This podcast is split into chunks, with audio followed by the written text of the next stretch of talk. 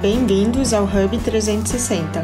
Eu sou Ana Luta Naka, trainer, coach mentora, e você está ouvindo mais um podcast do Jornal 140. Aqui nós trazemos conteúdo sobre vida, carreira, liderança e empreendedorismo.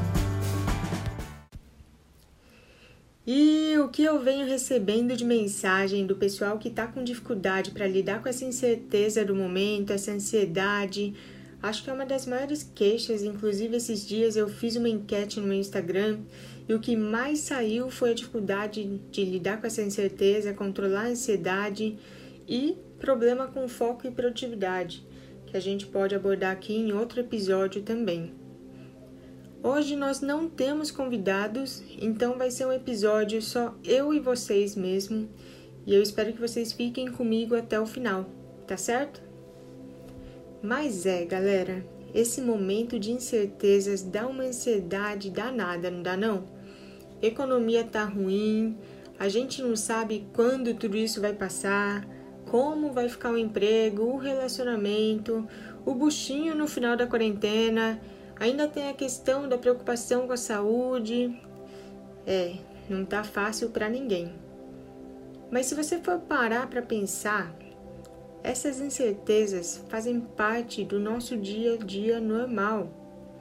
Por exemplo, todas as vezes que a gente presta para uma prova, faz uma entrevista, uma apresentação ou mesmo entra num relacionamento novo, a gente nunca sabe qual vai ser o resultado e por isso dá uma ansiedade enorme.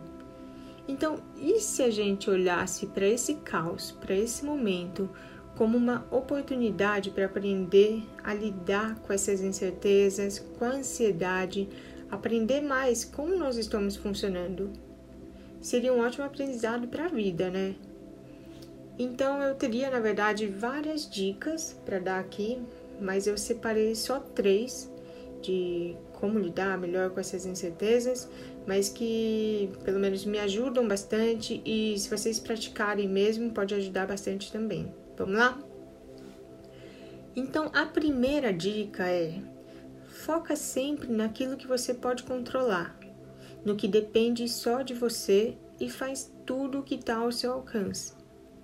Passando disso, o que você não consegue controlar ou influenciar, que são as outras pessoas e o ambiente, esquece, ou a gente fica maluco.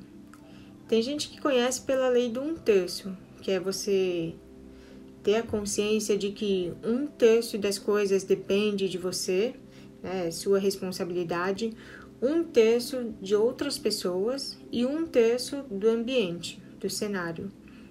Então, muitas vezes, você pode influenciar as pessoas ou o ambiente, mas você não controla, você não tem controle, né, 100%. Então, o que você controla é o seu um terço. Ana Lu, não entendi nada. Tá, vou dar um exemplo. Quando você faz uma entrevista, dá uma ansiedade, não dá não? Qual que é o seu foco? Passar na entrevista? Pé, não. Seu foco vai ser estudar tudo sobre a empresa, sobre o mercado, fazer o roleplay da entrevista, a simulação, etc. E aí vai que é o que você controla.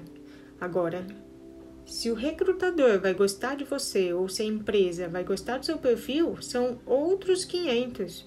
Seu foco vai ser na sua performance, que é o seu um terço.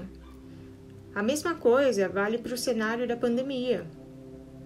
Eu não sei como vai ficar um emprego, tenho que viver com essa incerteza, e realmente, o que o seu chefe ou empresa vai decidir, você não tem controle, mas você tem que fazer a sua parte, que é o que você controla. Como que eu vou me manter motivado e com performance, produtivo, independente de, de tudo que está acontecendo.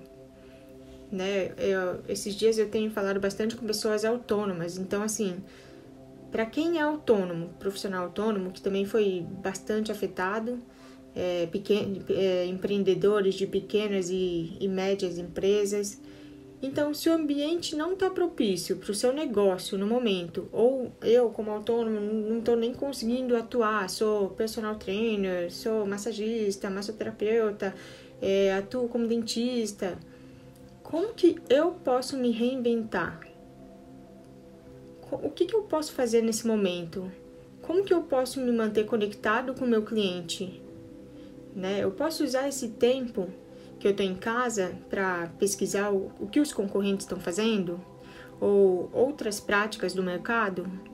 É, fazer cursos, pensar em novas soluções, novos produtos, serviços. E para quem não está no online ainda, no digital, pode ser a hora de entrar também. Criar a sua estratégia online, criar o seu posicionamento, criar suas páginas, escolher as redes sociais que você quer estar, tá, começar a criar conteúdo, divulgar o seu produto e se conectar mesmo com as pessoas. Por mais que você às vezes não consiga atuar, o que você consegue fazer no momento? Dá para fazer um monte de coisa, né? Aqui também entra nesse, nessa primeira dica também entra um pouco do que eu chamo de do poder da entrega. Eu faço tudo que está ao meu alcance e o resto eu jogo para o universo. Eu confio. Não tento controlar mais nada, né? Até porque a gente não consegue. Então a segunda dica agora é monitore os seus pensamentos. A forma como você pensa e olha para cada situação vai influenciar na maneira que você vai se sentir, como você vai se sentir em relação a ela, nas suas emoções, que consequentemente vão impactar nas suas ações. Então, são seus pensamentos que vão direcionar as suas ações. Entenderam? Presta atenção como você olha principalmente para os problemas, para tudo isso que está acontecendo. Você tende a olhar só para eles e se afundar na lama cada vez mais, fica olhando para o problema e vira uma areia movediça, ou tenta sair para a luz e pensar numa solução. Por isso que eu sempre falo que nós temos que monitorar e aprender a escolher os nossos pensamentos. Assim como nós escolhemos a roupa que vai vestir no do guarda-roupa, né? Se eu penso que o cenário tá ruim, só vai piorar, tô na merda, já era, esse ano acabou, eu vou me sentir frustrado, ansioso, triste, enfim. E consequentemente não vou fazer nada, nem o que tá ao meu alcance. O que eu mais estou falando é, o importante agora é se mexer e não, não deixar se abalar, é se mexer, tá certo? Então, mais um exemplo, é, já ouviu alguém falar, ou naqueles livros que falam que logo pela manhã o ideal é mentalizar, criar o dia positivo que nós teremos, e faz sentido, né? Caso contrário, imaginando um dia que tudo vai dar errado, um dia super negativo, é, o que a gente vai ter é uma profecia autorrealizável. Então, e assim, nós temos a tendência a sempre olhar para o lado negativo das coisas, para o lado ruim mesmo. E um pouco da culpa é até do nosso cérebro, para vocês entenderem. O cérebro ele sempre está em alerta, em aten é, com atenção voltada para o perigo, possíveis ameaças. Então ele não tende a olhar para o que está bom. O que está bom, tá bom, está confortável. Então ele deixa lá. Ele tende a olhar sempre para o que está ruim, o que pode ser melhorado, né?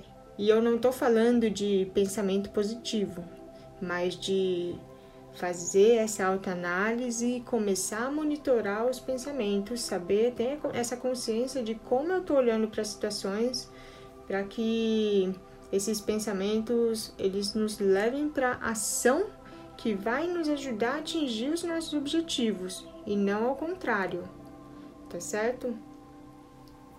E a terceira dica é: vai fazer exercício exercício físico. Por que, que eu pego no pé de todo mundo com atividade física? Porque ainda mais agora. Isso vai ajudar você a diminuir a ansiedade, o estresse, o nível de cortisol no corpo, vai liberar uma série de hormônios do bem que trazem a sensação de bem-estar. Então, só para finalizar, de novo, pensa como você mesmo, você que está ouvindo, pode usar essa crise, esse momento para se desenvolver. Olha para essa crise, esse tudo isso que está acontecendo como uma é uma oportunidade para você desenvolver ou aprender o que sobre você mesmo. tá? Fica essa reflexão para acabar. Então, por hoje é isso mesmo. Se vocês acham que esse episódio é relevante, pode ajudar alguém, compartilha com outras pessoas também, tá bom? Então, um grande abraço e até a próxima. Você escutou o podcast Hub 360. Se gostou do conteúdo para ajudar no nosso propósito, curte, comenta, compartilha. Até a próxima!